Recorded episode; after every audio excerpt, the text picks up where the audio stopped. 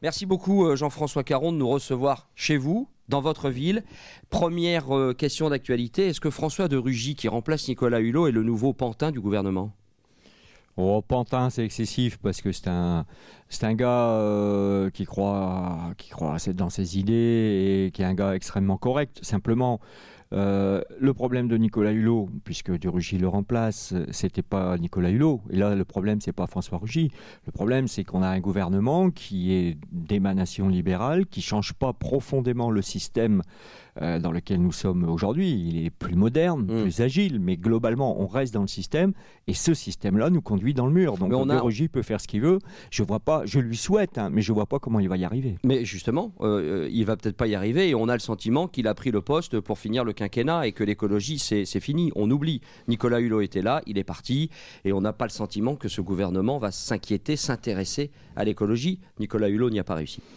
Oui, ils vont dire que c'est important. euh, un peu comme l'immense majorité de la société française, on pense que ça peut plus durer, il faut que ça change. Donc maintenant, en fait, on va continuer comme avant, mais on fait attention à la question environnementale. Mm. Alors que ce qui se joue, c'est un changement profond du modèle capitaliste qui, en gros, la question des générations futures, la question des grands biens communs, l'eau, l'air, le climat, c'est une question qui est pas, qui se traduit pas en termes financiers. Et donc, on, on a une machine capitaliste à l'échelle mondiale qui déroule son, son, son système. Et tant qu'on n'aura pas une vraie rupture à cet endroit-là, De Rugy, Hulot ou tout le monde, même s'ils sont de bonne volonté, ils n'auront pas prise, euh, notamment face au lobby du monde, du monde ancien, qui Mm. résiste, qui résiste, qui résiste. Ça peut être le transport routier, ça peut être l'agriculture, ça peut être la chimie. Est-ce que le problème, ce sont les lobbies ou ce sont les citoyens qui n'ont pas au fond envie de changer de modèle parce que changer de modèle, on parle de révolution industrielle, notamment ici, troisième révolution industrielle dans cette région. Le mot révolution, ça veut dire du sang et des larmes. hein. Et donc euh, un, ch- un- un changement radical de modèle. Est-ce que les citoyens, alors ici à Los Angeles ou ailleurs, ont envie de changer de modèle? Ils ont un modèle aujourd'hui qu'ils connaissent, qu'ils maîtrisent, ils mangent pour pas cher. Alors certes, euh, ils mangent quelquefois de très mauvaises choses, bourrés de glyphosate, mais c'est pas cher, ils consomment et ça leur va plutôt Oui. bien. Non, là où je, je partage complètement ce que vous dites, c'est que ça ne peut pas changer par un seul élément du système. Il faut à la fois des politiques publiques nationales qui changent, la fiscalité, par exemple, le jour où on met 100% de TVA sur des produits qui ne sont pas renouvelables et 0% sur des produits renouvelables, ce jour-là, on fait un changement profond dans la société. Mais il faut que les citoyens changent. L'acte d'achat de chacun d'entre nous, c'est fondamental. Il faut qu'au niveau des mairies, etc., on, on change. C'est pour ça que ma conviction, c'est que face aux impasses de, de, de changement radical dont on a besoin, que le niveau national ne s'est pas débloqué, ni l'Europe, ni, ni encore moins au niveau mondial, il faut peut-être partir du local, de, de- du territoire local, ce qui se joue ici à Los Angeles. Pourquoi? Parce que un territoire, c'est un chaudron. On peut faire la démonstration Mm. qu'on peut manger du bio, du produit local pour pas cher à une échelle locale. On peut faire la démonstration qu'on peut construire et quasiment plus consommer de chauffage. À Los Angeles, on a de plus en plus de logements qui ne consomment pas. Et quand on est dans du local, on a la prise de conscience que la conduite de changement, c'est pas revenir au, au- au monde des cavernes, c'est aller vers une société peut-être plus saine, où on va repasser plus de temps à se parler plutôt qu'être dans des modèles euh, immatériels, dans des modèles de consommation, etc. Enfin, le local est un lieu d'expérimentation et moi, ma, ma conviction, c'est que il faut mettre en réseau les endroits où s'inventent des alternatives, regarder pourquoi ça a marché et pourquoi ça rend heureux. Mm. Parce que si c'est une punition, euh, Mm. l'avenir, c'est c'est insupportable. On a un peu l'impression que l'é- l'écologie est une, est une forme de, de punition. hein. C'est Ah. aussi un peu dans, dans l'air du temps. Je si pense on passe c'est- à l'écolo, c'est si on ça. peut plus utiliser sa voiture, on peut plus faire ce qu'on veut. On Il y a- voit les a- contraintes. on voit les contraintes. On va, on va parler dans un instant de ce qui se passe ici en local. Parce que si on est venu à Los Angeles parler euh, d'écologie, c'est parce qu'il s'y passe des choses tout à fait concrètes. Revenons quand même deux secondes sur Nicolas Hulot. Euh, votre idée, c'est aussi de dire que au final, sa démission, et alors ça, je dois dire que je n'y avais pas euh, pensé, a créé une émotion Ah mais qui du coup remet au centre l'écologie. Est-ce que sûr. le plus l'acte politique le plus fort de Nicolas Hulot, au final, aura été démissionné? Quelque part, oui. Euh, j'ai fait partie de ceux qui, bon, d'abord, je le soutiens depuis longtemps. C'est un ami, il est venu ici à Los Angeles. euh, C'était un très très grand moment. Euh, je fais partie de ceux qui pensaient que c'était important qu'il y aille, Ouais. ne serait-ce que pour confronter Macron.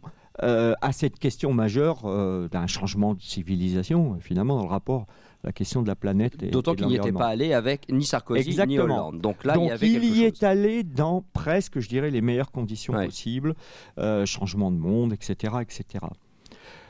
Le fait qu'il soit bloqué complètement à tous les niveaux et qu'il passe, son interview était un, moment fabuleux de décryptage du, fonctionnement de et, ce et, et la passation de pouvoir avec De Rugy, il est en larmes. Il est, il est en larmes.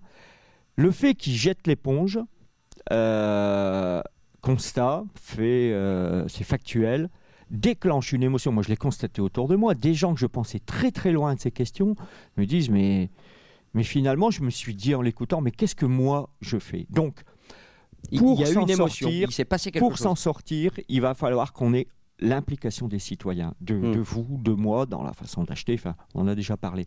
Et de ce point de vue-là, euh, la sortie de Nicolas Hulot a déclenché une émotion et l'émotion, on appelle ça l'intelligence émotionnelle, peut permettre à certains moments de nous aider à basculer. Et, ça, bon, moi je suis un, optimiste de nature, je me dis, euh, si ça a au moins servi à, déclencher cette fantastique prise de conscience et d'envie de passage à l'acte, pas mm. simplement dire on va faire mm. attention, mm. eh ben ça, ça aura valu le coup qu'il y soit allé. Alors il y a eu un passage à l'acte ici très fort et on est dans votre bureau. Alors je regardais tout à l'heure en préparant cette interview avec vous quelques objets et puis vous aviez envie de, de nous parler euh, de ces livres au fond la proposition d'inscription du bassin minier du Nord-Pas-de-Calais au patrimoine mondial de l'UNESCO. Euh, pourquoi vous avez choisi de nous parler de cet objet-là qui en dit long sur ce qui s'est passé ici? Pourquoi? Parce que ces trois siècles d'histoire, euh, avec une humanité incroyable, des gens qui sont venus euh, de toute l'Europe et, d'Afrique du Nord, euh, la dramaturgie des syndicats, du monde de la mine, les accidents, mm. une culture exceptionnelle. Et pour moi, c'est presque l'œuvre de ma vie de dire que l'histoire des mineurs vaut l'histoire des rois maintenant, puisqu'on est au patrimoine mondial de l'humanité. Je suis très fier d'avoir contribué à ça et je suis très fier pour le monde de la mine euh, d'avoir obtenu ça. Bon. Alors que le Mais en même temps, a beaucoup pollué la planète. Et en même temps, je parle comme Macron, là, faut que je fasse attention, mais faites attention. Euh, et, donc simultanément, euh, c'est une histoire finie. Et, c'est une histoire qui a contribué au dérèglement climatique. Et donc, il faut savoir tourner la page. D'où l'importance de la transition ici. Et, voilà. et pour moi, tourner la page, ça veut dire reconnaître l'histoire d'hier. Si c'est pour dire aux agriculteurs, vous avez démoli les sols, vous êtes des salauds, etc. Enfin, je veux dire, ils vont sortir les fourches et ils vont m'enfourcher. C'est pas comme ça qu'on change. Mm. Par contre, reconnaître cette histoire-là, dire ça a fait partie de l'histoire de l'humanité, mais maintenant, on change. Et maintenant, Los Angeles devient la ville où on consomme plus de chauffage. Mm. On, a un plan solaire qui est en train de couvrir toutes les toitures euh, euh, de, publiques euh, de la ville. On a 10% de notre agriculture qui est passée en bio et ça augmente. On n'a plus de produits phytosanitaires depuis, je sais pas, depuis plus de 10 ans. la consommation, on consomme plus d'eau potable pour laver les routes. Ça a été facile. Les autres Ça a été facile de faire ça. Évidemment que c'est pas facile. Évidemment que c'est pas facile parce qu'à chaque fois, vous l'avez fait. C'est s'affronter à des règles, des règlements, etc. Mais on l'a fait. On est une commune pauvre donc c'est atteignable partout. Mm. Et c'est pour ça que je pense que Los Angeles, attention, hein, c'est pas l'Eldorado, il y a plein de trucs qui vont pas. Hein.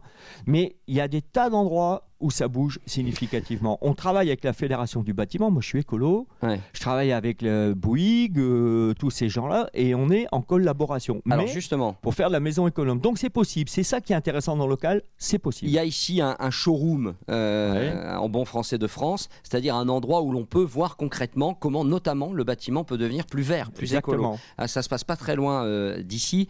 Comment ça s'appelle? Parce qu'il y a plusieurs dénominations. Là, là où on va aller, quel est le nom de ce bâtiment? Alors, euh, il y, a le théâtre de l'éco-construction. On a tous les matériaux visitables et ensuite il y a Réa Futur sur lequel c'est appliqué dans une ancienne euh, maison d'ingénieur des mines, sur lequel on démontre que dans ce bâtiment de 300 mètres carrés, quand il y a 15 personnes dedans, on n'a pas un chauffage jusqu'à moins 7. Parler sans watts que chacun d'entre nous on diffuse, ça suffit pour chauffer la maison. C'est extraordinaire. Eh ben, on a quelques images pour mieux comprendre euh, ce dont on parle. Regardez ça.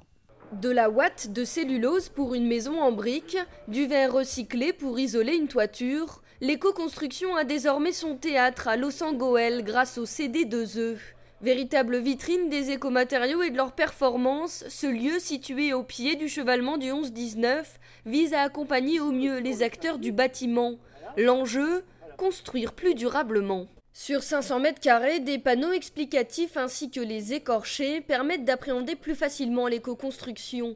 À l'heure où le secteur du bâtiment est en pleine mutation, l'outil, unique en Europe, est plutôt le bienvenu. Un reportage d'Anne-Charlotte Duvivier. Voilà ce qui se passe ici à, Los Angeles. Vous avez encore euh, espoir que ça puisse vraiment changer? Alors, sur le plan national d'abord, parce qu'on a compris qu'ici en local, vous faisiez des choses. Mais vous le dites vous-même, si sur le plan national, ça ne bouge pas, on va quand même être à un moment donné limité. S'il n'y a pas des lois, s'il n'y a pas à un moment donné des taxes, s'il n'y a pas un vrai mouvement. Vous avez encore espoir ou, ou c'est foutu? Non, non, c'est pas foutu.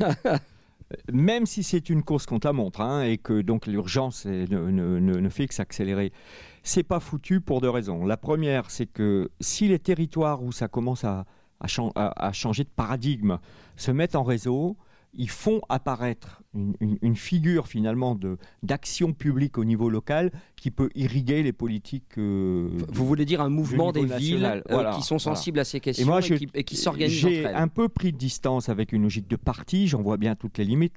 Ça a une utilité, mais j'en vois bien toutes les limites de jeu de posture politique. Hmm. J'ai la chance d'avoir entre les mains un territoire euh, d'expérimentation qui est extraordinairement porteur d'espoir, de, je pense, et qui est validé massivement par la population au niveau électoral, donc ça compte. Ça veut dire que c'est pas contre-productif. Et donc le fait de se mettre en réseau, le fait d'en de, de, tirer des leçons, ça peut éclairer au niveau euh, des, lois nationales, des lois européennes, etc. Et puis j'ai un deuxième projet auquel je crois beaucoup, c'est de contribuer avec d'autres amis au niveau national à la création d'une fabrique des transitions. C'est-à-dire qu'aujourd'hui, on a des grandes écoles, Polytechnique, l'ENA, mmh. mais finalement, l'ENA, c'est une machine euh, extraordinaire. Vous voulez créer une, grande école nationale Mais c'est une machine à, à, reproduire le système, à, gérer le système. Pas seulement la, transition énergétique. On a dit depuis une école tout à, le système. que c'est aussi une question de changement de, de, façon de se projeter dans l'avenir et même euh, de vivre. Est-ce qu'on va continuer dans l'accumulation, la consommation, ou peut-être revenir un peu plus de spiritualité, un peu plus de... Bon, voilà, ce sont des questions euh, qui ne sont pas que des questions technologiques et des questions mécaniques, et, j'aimerais bien que dans les dix ans qui viennent, on puisse former les nouveaux élus, mmh. les nouveaux préfets, etc., etc., à cette idée qu'on est au début d'une nouvelle ère et que oui, c'est projet ambitieux. non, mais c'est projet ambitieux. Mais, mais on en est là. Dernière question 2020, les élections municipales, vous représentez? Oui, oui, je me représente. C'est sûr et euh, certain. C'est sûr et certain. J'ai euh, l'objectif de, de, faire apparaître un nouveau maire, une nouvelle équipe, parce que ce sera mon quatrième mandat. Euh, voilà, c'est épuisant et puis c'est important de montrer que ça peut continuer par une démarche collective. Mais je me représente et je conduirai la liste, oui. Très bien. Bon bah, on aura donc l'occasion d'en reparler. Merci de nous avoir Merci à reçu. Merci à vous pour votre fidélité. À bientôt.